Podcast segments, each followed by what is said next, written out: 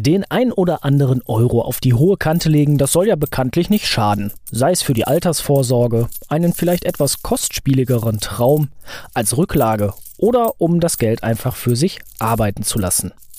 Viele AnlegerInnen stellen sich aber im Moment die Frage, wie genau soll ich mein Geld anlegen, sodass es vor der Inflation geschützt ist und sogar noch Rendite erwirtschaftet? Investments in Privatmarktanlagen, in der Fachsprache auch Private Markets genannt, die rücken immer mehr in den Fokus von AnlegerInnen. Warum genau? Was sich dahinter verbirgt, welche Do's and Don'ts es zu beachten gilt und warum genau jetzt der Zeitpunkt ist, um in Privatmarktanlagen einzusteigen. Das bespreche ich mit Christian Schneider-Sickert, CEO und Co-Founder von Liquid Investments. Grüß dich. Grüße dich. Vielen Dank, dass wir heute sprechen können. So klingt Wirtschaft. Zukunftsthemen für Unternehmen. Der Business Talk der Solutions bei Handelsblatt Media Group. Liebe Hörerinnen und Hörer, wir haben uns vorab auf das Du geeinigt. Christian, damit wir alle Hörerinnen und Hörer einmal abholen können thematisch und inhaltlich, was verstehen wir unter Privatmarktanlagen bzw. Private Markets? Im generellen breitesten Sinne sind Privatmarktanlagen äh, Anlagen in aller Arten von Kapitalinvestitionen, die nicht an öffentlichen Börsen notiert sind. Aber im konkreten Fall in der Fachsprache bezieht sich Private Markets eigentlich auf professionell organisierte Spezialfonds, die in Anlageklassen wie Private Equity, Venture Capital, Private Credit und so weiter und so fort investieren. Das heißt, wir haben schon mal ein großes Unterscheidungsmerkmal. Wir sind nicht an der Börse, was ja zum Beispiel uns unterscheidet von Fonds, die aktiv gemanagt werden oder von ETFs. Mhm, genau. Du hast jetzt auch schon so ein paar Stichwörter genannt, Venture Capital, Real Estate und so. Dröseln wir das noch mal ein bisschen weiter auf. Was verbirgt sich dahinter insgesamt? Ja, sind im Kern unternehmerische Investments in dem großen, großen Teil der Gesamtwirtschaft, der nicht an der Börse stattfindet. Ich glaube, es ist auch nicht jedem äh, Hörer wahrscheinlich bewusst, dass ähm, der Teil der Gesamtwirtschaft, der überhaupt investierbar ist an der Börse, verschwindend klein ist. Also wir sagen mal, 95 Prozent der Realwirtschaft finden jenseits der Börse statt. Und ähm, dass die meisten Anleger, also wenn sie das Investieren in Unternehmen denken, im Grunde genommen ihr Augenmerk immer auf einen sehr, sehr kleinen Teil des gesamt adressierbaren Marktes haben. Und Private Markets investiert de facto in einem anderen Teil. Das heißt also, bei KMU-Unternehmen sind auch öfter größere Unternehmen inzwischen dabei, die aber gemeinsam haben, dass sie nicht an der Börse notiert sind oder nicht mehr an der Börse notiert sind und dass sie jenseits der Börse natürlich auf eine ganz andere Art ähm, gemanagt, weiterentwickelt, verbessert werden können, als das zum Teil an der Börse heute möglich ist. So, und damit wir das Feld einmal komplett aufgearbeitet haben, es vielen Begriffe Private Equity, Venture Capital und Real Estate. Das müssten wir noch einmal umreißen und ich glaube, dann haben wir alle Hörerinnen und Hörer abgeholt. Private Markets in, in Summe ist natürlich ein sehr, sehr vielschichtiges Feld, aber der, der größte Teil mit Abstand ist Private Equity. Das sind also ähm, meist kontrollierende Beteiligungen an größeren Unternehmen, an etablierten Unternehmen. Venture Capital ist bestimmt vielen ein Begriff. Das sind äh, Minderheitsbeteiligungen an schnell wachsenden Unternehmen mit hoffentlich hohem langfristigen Potenzial. Ähm, der dritte große Bereich ist dann Private Real Estate. Das sind Investments in äh, Immobilienprojekte, in Einzelimmobilien, die sehr, sehr ähnlich wie bei Private Equity und Venture Capital dann halt auch nicht nur gekauft, sondern auch aktiv weiterentwickelt und optimiert werden. Worein investieren jetzt diese Privatmarktanlagen und vor allem welche Vorteile bringt mir das als Anleger, als Anlegerin? Ja, es ist so, die Vorteile sind aus meiner Sicht ähm, auch relativ vielschichtig. Also wir reden im ersten Mal von der Diversifikation beziehungsweise einem Zugriff auf auch Anlagestrategien, wie sie, wie sie an der Börse nicht verfügbar sind. Im Zweiten haben die Privatmarktanlageklassen ähm, eigentlich durchweg über lange, lange Zeiträume ihre öffentlich notierten Vergleichsbenchmarks geschlagen. Also wenn man sich Private Equity zum Beispiel anschaut, hat Private Equity im Durchschnitt über die letzten 20 Jahre eine Rent Nettorendite von 14 Prozent ähm, pro Jahr erwirtschaftet, was hier deutlich über dem Aktienmarkt selbst während dieser guten Phase liegt. Im Portfolio-Kontext kann natürlich eine ähm, Allokation in nicht öffentlich notierte und damit auch ähm, weniger volatile Anlagen auch das Gesamtportfolio noch einmal stabiler und, und weniger volatil aufstellen. Und im letzten Schritt würde ich sagen, ist der Aspekt der unternehmerischen aktiven Wertschöpfung, den auch diese Private Markets Anlageklassen gemein haben, auch ein wichtiger, weil der Anspruch dieser ähm, Private Markets Fonds ist halt nicht nur ein Unternehmen zu, oder eine Immobilie zu akquirieren, sondern sie auch dynamisch der jeweiligen Situation entsprechend äh, weiterzuentwickeln, zu optimieren. Das heißt also wirklich auch als aktiver Eigentümer dort äh, mitzugestalten und einzuschreiten. Du hast es angesprochen, Volatilität. Wir haben ja auch im Moment eine schwierige Marktsituation, muss man ja ganz offen sagen. Viele Börsenprofis sprechen ja auch schon von einem Bärenmarkt, der da im Moment stattfindet. Warum sind denn jetzt ganz genau Private Markets in dieser Zeit für AnlegerInnen interessant? Wenn wir vielleicht mal das Beispiel Private Equity nehmen. Die Private Equity Fonds sind auf der einen Seite natürlich in geringem Umfang davon betroffen, dass die Zinsen eher tendenziell hochgehen. Es ist ja wahrscheinlich bekannt, dass Private Equity beim Erwerb von Unternehmen auch Fremdkapital einsetzt. Das heißt, dieses Fremdkapital wird teurer. Aber auf der positiven Seite kann Private Equity natürlich im ersten Schritt davon profitieren, dass Unternehmen deutlich günstiger erworben werden können. Und auch in Private Equity ist natürlich der Fall, dass ähm, der Gewinn zum nicht kleinen Teil im Erwerb liegt. Das heißt, wenn die Bewertungslevels runtergehen, ist jetzt natürlich tendenziell eine, eine gute Zeit einzusteigen. Zweitens können äh, diese Fonds natürlich entscheiden, welche Art von Unternehmen sie akquirieren. Und anders als zum Beispiel in einem breit diversifizierten Indexfonds haben sie nicht die Absicht, den Gesamtmarkt darzustellen, sondern die Marktsegmente oder die Einzelfirmen, die in der aktuellen Wirtschaftslage besonders oder vergleichsweise gut aufgestellt sind. Und deswegen sehen wir jetzt schon bei den Private Equity Fonds, dass der Fokus zunehmend im aktuellen Umfeld halt auf den Erwerb von Unternehmen geht, die antizyklische und stabile Einkommensstrukturen haben. Und dann ist der letzte Punkt, dass halt gerade in schwierigen Zeiten die bewiesene Fähigkeit, dadurch, dass sie halt nicht an ähm, äh, Aktionäre berichten müssen, dadurch, dass sie nicht in diesem Quartalsrhythmus sind, in dem sich viele Börsenunternehmen äh, befinden, können äh, Private Equity Fonds in den von ihnen besessenen Unternehmen halt sehr, sehr schnell eingreifen und sehr, sehr schnell reagieren. Das heißt, sie sind im Vergleich extrem agil. Und ich denke, die Agilität ist natürlich gerade in der Phase der Unsicherheit besonders wichtig. Und was man halt in Summe sieht, um das vielleicht kurz zu beantworten, ist, dass aus diesen verschiedenen Gründen Gründen Fonds, und das gilt für Venture Capital genauso wie für Private Equity, die in eher schwierigen Zeiten aufgelegt werden, langfristig zu den besten Performern gehören, weil sie halt die Möglichkeit haben, günstiger einzukaufen und somit auch vom Umfeld zu profitieren.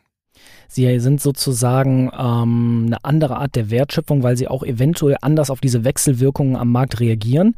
Man ist äh, in anderen Marktsegmenten investiert und eben diese Private Markets Investments, die haben eine größere Agilität. Ganz genau für welche AnlegerInnen sind denn diese Privatmarktanlagen überhaupt interessant? Sind das jetzt, sag ich mal, breite Produkte für die Masse? Sind es eher professionelle AnlegerInnen? Sind es Langzeitinvestoren, Daytrader vielleicht auch? An wen richten sich diese Produkte vor allem?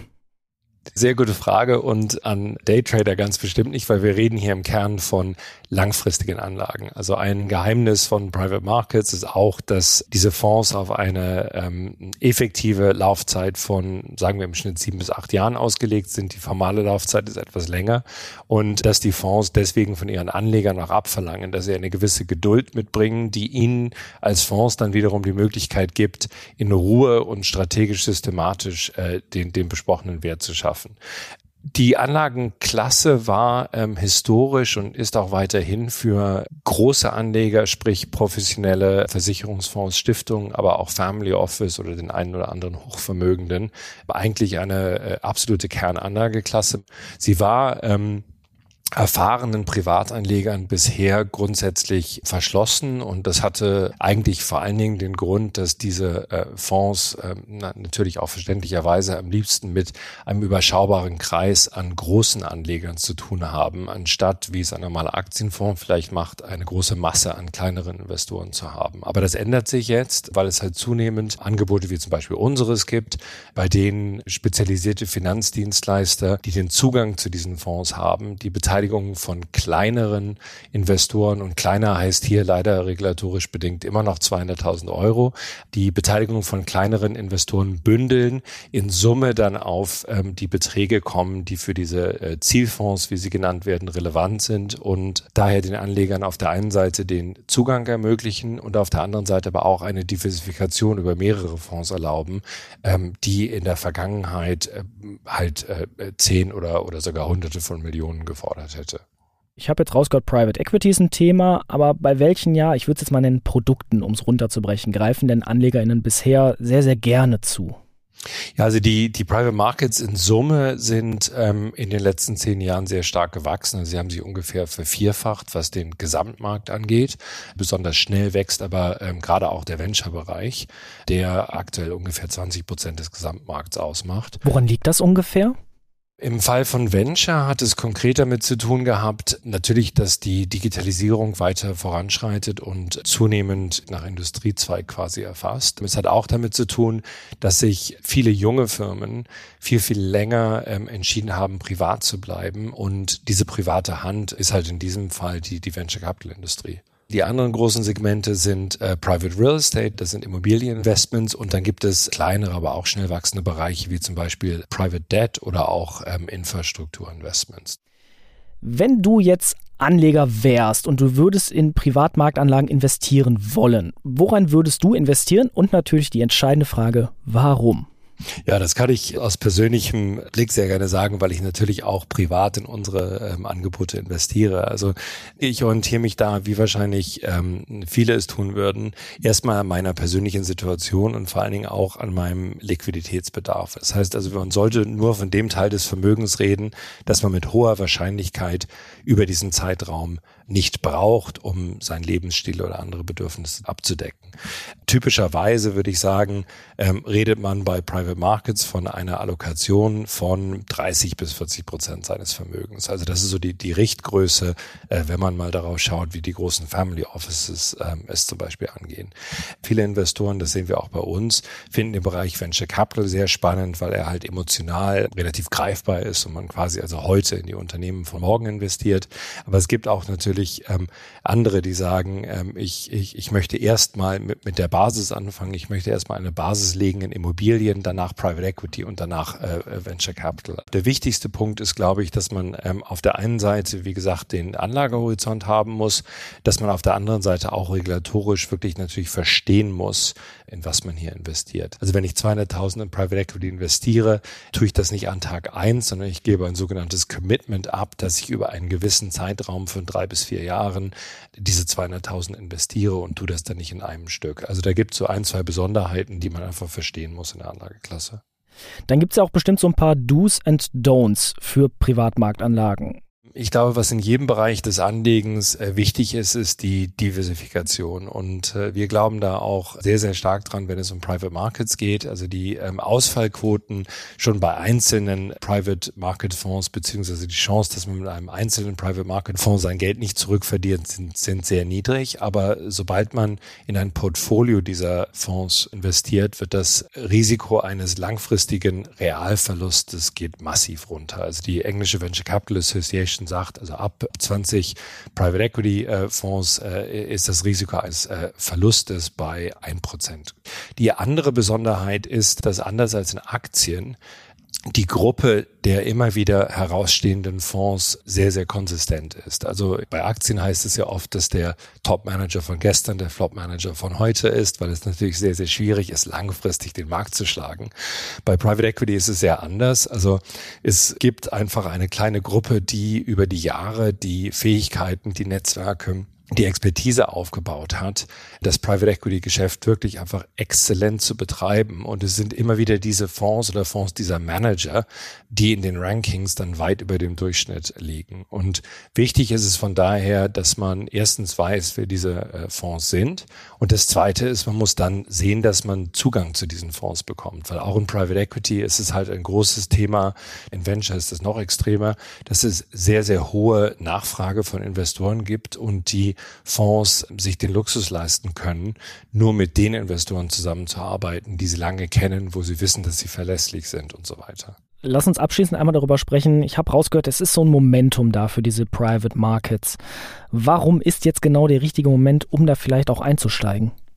Naja, es sind auf ähm, historischen Erfahrungen vor allen Dingen die Bewertungsniveaus, die, die wir jetzt äh, sehen. Das heißt, was auf der einen Seite das Leid des Börseninvestors vielleicht ist, dass die Firmen heute etwa oder auch des Venture Investors, dass die Firmen heute etwas niedriger bewertet sind als vielleicht vor ein paar Monaten noch, ist natürlich für jemanden, der, der solche Firmen übernimmt oder an solche Firmen investiert, erstmal ein sehr, sehr positives Signal. Langfristig, hatte ich vorhin schon erwähnt, führt das halt dazu, dass Fonds, die genau in diesen Phasen wie jetzt auf aufgelegt werden, sehr, sehr äh, gut performen.